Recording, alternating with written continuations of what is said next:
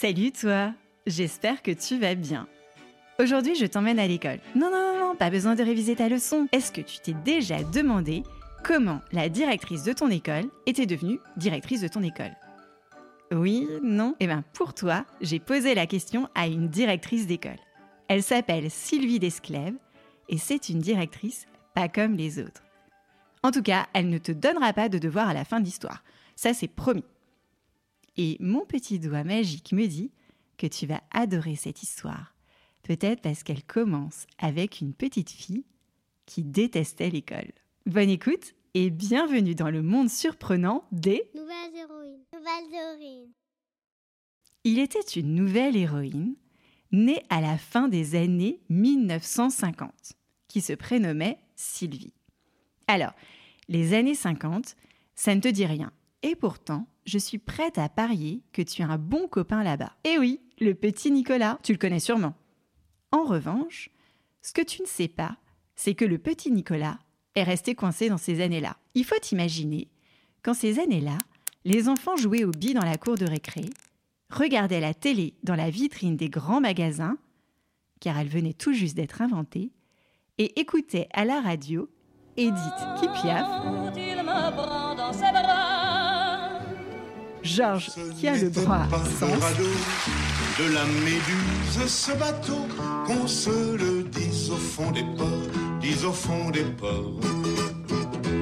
Il naviguait en père peinard sur la grand-mare des canards et s'appelait les copains d'abord. Les Léo Fer et cette grande brêle de Jacques.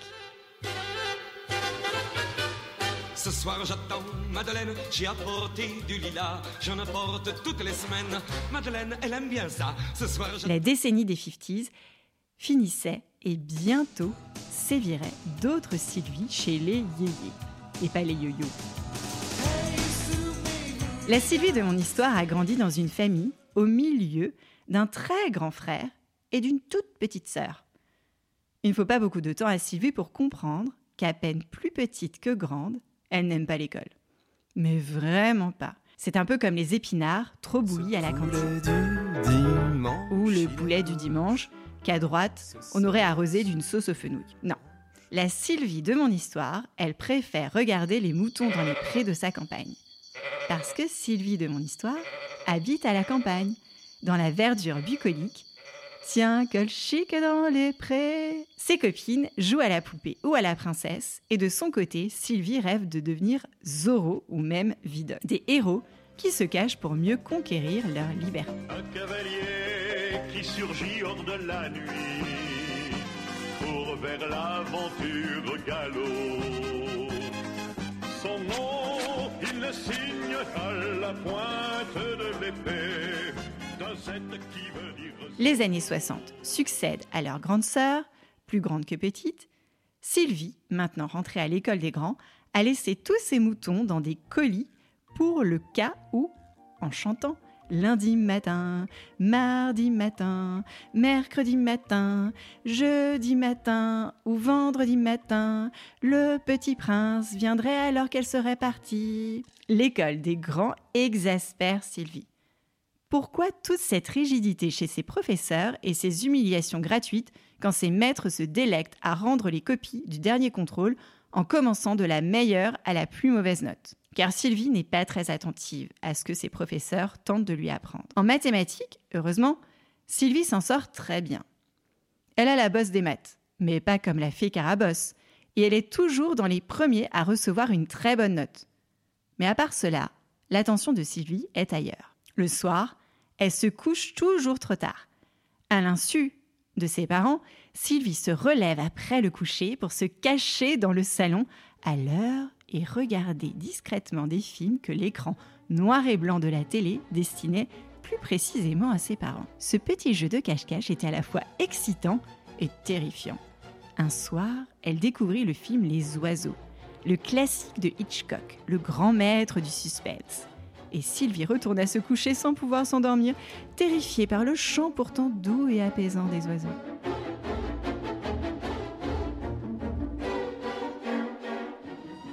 Pas de miracle. Ne pas trop écouter en classe, ne pas trop travailler et se coucher tard à regarder la télé pendant toute une année, la condamne à redoubler. Pff, pas drôle. Et souvent, sur le trajet de l'école des grands, elle bifurque pour l'école buissonnière avec un bon copain complice avec qui elle rigole bien. De ses journées entières à vagabonder et rater l'école, Sylvie tombe amoureuse de son copain compère et se décide à l'épouser, contre l'avis de son papa. Que nenni Sylvie veut prouver à son papa qu'elle est assez grande pour décider de sa vie. Et toc Nous sommes alors dans les années 70, et si les temps commencent à changer, les femmes sont élevées pour être une bonne épouse, dédiée à son mari et son intérieur. Comme la maman du petit Nicolas par exemple, qui ne travaille pas et ne s'inquiète que de sa cuisine et du repassage des chemises de son époux. Avec un tel exemple à la maison, vous croyez qu'une fois grand, il s'est marié comment, le petit Nicolas? Sylvie met tout de suite fermement le point sur le i de son mari. Son rôle de bonne épouse, elle l'interprète suivant sa propre mise en scène, en restant indépendante.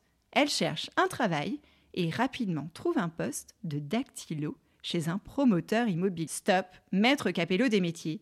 Qu'est-ce qu'un dactylo? Un ou une dactylo est un métier qui n'existe plus, car aujourd'hui, tout le monde le pratique avec un clavier d'ordinateur. À l'époque de Sylvie, les dactylos frappaient les courriers et les papiers administratifs à la machine à écrire. C'était une machine qui imprimait directement sur le papier au fur et à mesure qu'on claviotait ses touches. Il ne fallait pas se tromper. Et avec le temps, ben, va tout s'en va. Et petit à petit, la machine à écrire a été remplacée par le clavier de l'ordinateur, la frappe des dactylos par les doigts de tout un chacun. Mais cette révolution se conjugue déjà presque au passé, qui tapote encore alors qu'on a maintenant Siri et Chat GPT. Chez ce promoteur immobilier, Sylvie tape donc des chiffres, des lettres, des chiffres et des lettres, et commence à comprendre le fonctionnement de l'entreprise. Un promoteur immobilier construit des immeubles pour les vendre, ou les louer, ou répare des maisons pour les rendre plus jolies. Sylvie travaille beaucoup et monte petit à petit les échelons de l'entreprise. Elle devient à 27 ans une toute jeune directrice commerciale qui dirige et anime une équipe de vendeurs de programmes immobiliers. Des maisons ou des appartements pour habiter, des bureaux pour travailler, des locaux pour commercer. Sylvie, elle adore son travail, bien plus qu'il y a quelques années les cours de lycée. Absorbée par sa vie professionnelle, avoir des enfants ne compte pas parmi ses préoccupations. Mais un jour, elle rencontre un nouvel homme. Et puis, et puis, Sylvie se remarie. Pendant la grossesse de son premier enfant, Sylvie n'en fait qu'à sa tête, de mule, et buissonne allègrement l'école des sages-femmes. Elle ne va pas au cours de préparation à l'accouchement, et quand à neuf mois, à la fin du terme, elle perd les os pendant une réunion avec la présidente de son entreprise, elle entame le travail à son travail. La présidente. Mais Sylvie, vous perdez les os? Sylvie. Oui, oui, mais ne vous inquiétez pas, ça va passer. La présidente. Mais non, Sylvie, il est temps d'aller à la maternité. Quand Stanislas, son premier bébé, pointe le bout de son nez, Sylvie entre dans une nouvelle dimension, celle des mamans. La maternité bouleverse ses plans de carrière, ses plans de vie tout court. Sylvie ne s'attendait pas à un tel ouragan. En arrivant dans son monde, ce petit bébé de 3 kg et 50 cm fait naître une nouvelle Sylvie. Celle qui était un bourreau de travail avant devient la plus mama Pas des question d'abandonner mon bébé pour aller travailler. Je reste à la maison pour le garder près de moi. Un an et demi après la naissance de Stanislas, une petite Noémie rejoint la famille. Tout aurait dû se dérouler paisiblement. Mais alors que Noémie fête ses deux ans, la maladie vient bouleverser son existence et la résilience de la famille. Noémie est atteinte d'une leucémie. La leucémie est une maladie qui touche le sang et la moelle des os. Le sang est la substance qui transporte de l'oxygène et des nutriments dans tout ton corps pour apporter l'énergie que chaque jour nous dépensons. Dans le cas de la leucémie, la production des cellules qui forment le sang est altérée et certaines d'entre elles deviennent anormales et se multiplient rapidement, ce qui rend le sang difficilement capable de faire son travail correctement. En pénétrant dans les hôpitaux d'enfants malades, Sylvie réalise que son existence doit changer de camp. Comment créer une bulle de bonheur pour ces enfants malades? Comment préserver et perpétuer la joie de vivre de ses propres enfants? Comment les aider à grandir tout en prenant en compte leur singularité, leur personnalité et leur environnement Naît alors chez Sylvie un intérêt très vif pour tout ce qui concerne l'éducation des enfants. Une soif d'apprendre, de comprendre et de tout lire sur l'éducation des enfants, à travers les recueils de Maria Montessori, Laurence Pernaud et beaucoup d'autres. Face à sa petite Noémie malade, Sylvie est une maman qui lui répond de tous ses sourires, une maman pleine de vie, une maman qui s'efforce chaque jour de lui insuffler la pulsion de vie. Noémie avait déjà un grand frère qui veillait sur elle, Stanislas, et durant sa maladie, un petit frère, Alexandre, est venu en soutien. Sylvie a alors trois enfants de moins de 4 ans qui ne grandissent pas tous dans le même sens. Alors qu'Alexandre tente de se mettre debout, la maladie de Noémie lui fait perdre la marche et les cheveux. De peur de confronter Noémie aux moqueries et aux regards insistants de ses petits camarades, Sylvie l'inscrit dans une école, Montessori, près de chez elle. Mais avouons-le, Sylvie ne Montessorien à cette pédagogie qui depuis quelque temps la passionne et la fascine. Comment apprendre à apprendre? Elle décide de s'y former par des cours du soir pour rester pleinement présente avec ses enfants la journée. Stop, Maître Capello des histoires de femmes qui aident les enfants à grandir. Qui est Maria Montessori? Maria Montessori a vécu en Italie il y a très très très longtemps. C'était une femme qui devait être très gentille sans doute, très brave et assurément très intelligente.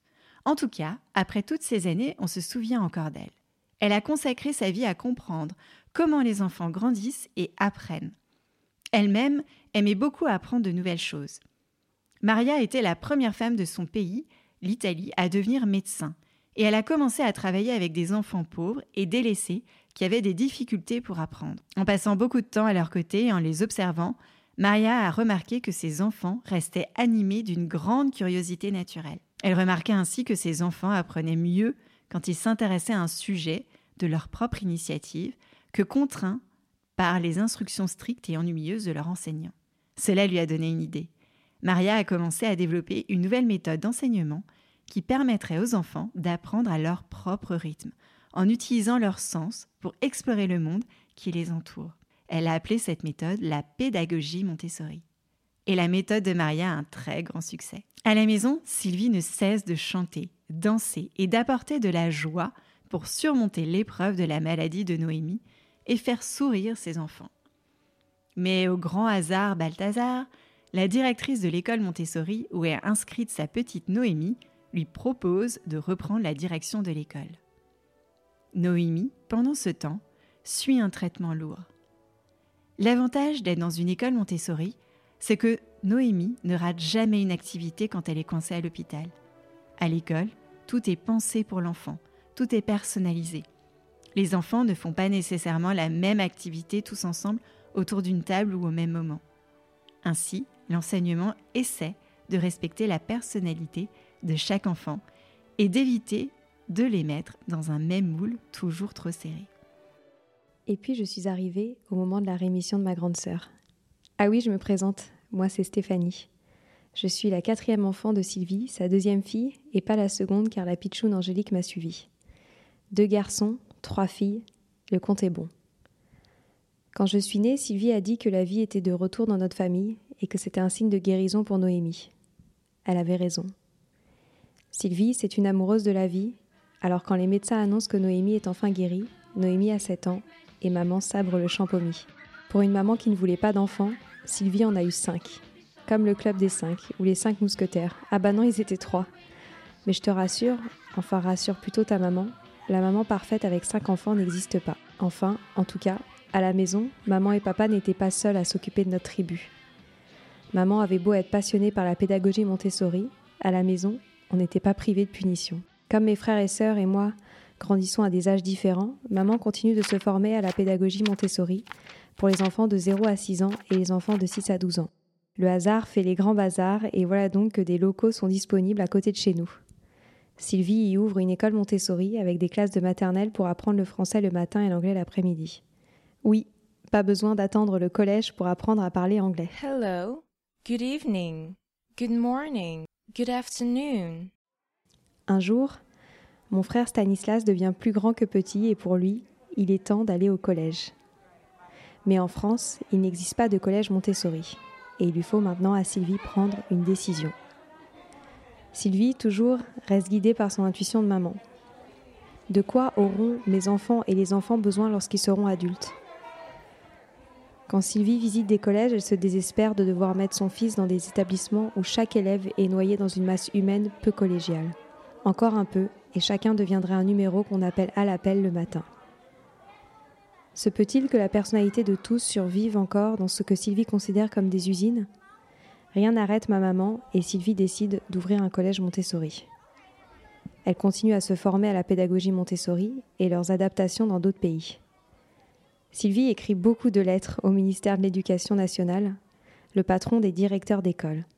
Mais c'est un peu comme les lettres que tu envoies au Père Noël, tu ne sais pas si elles arrivent au pôle Nord et si elles sont lues. Pourtant, la maison du ministre, elle est à Paris tout et tout le monde connaît son adresse.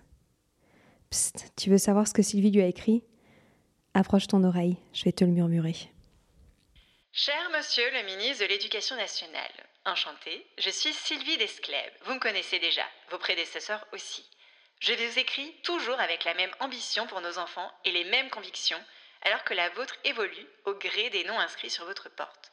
Monsieur le ministre, je le réécris encore vous aurez beau changer les matières du baccalauréat, les programmes à l'entrée du lycée, en seconde, ou encore faire chanter la Marseillaise, c'est comme changer le papier d'un mon chéri. Ça ne changera rien à l'intérieur, la cerise sera toujours là. Il y aurait tellement de choses à changer, mais plutôt que de vous transmettre une liste à l'après-vert, je vous demande de considérer les enfants d'une autre manière.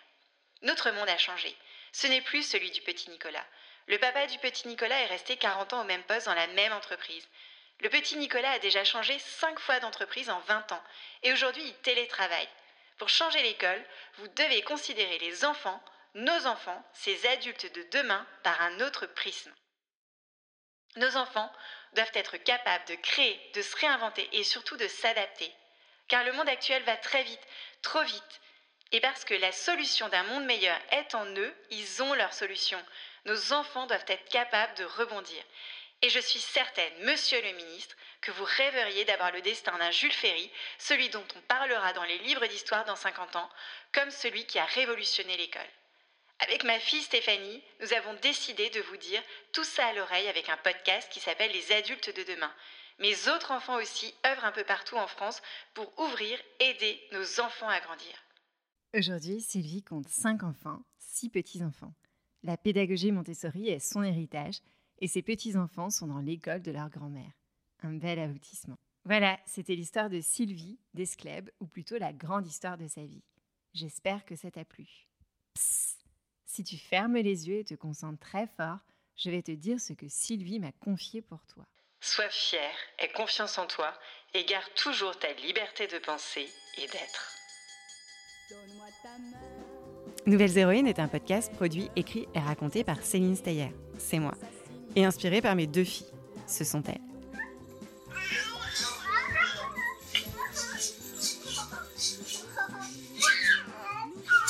N'oublie pas de demander à tes parents d'écrire un petit message sur Apple Podcast si l'épisode t'a plu ou m'écrire sur Instagram. Je lis et réponds à tous les messages. À mercredi prochain pour une nouvelle histoire des Nouvelles souris. Le podcast tous les enfants. À écouter avec.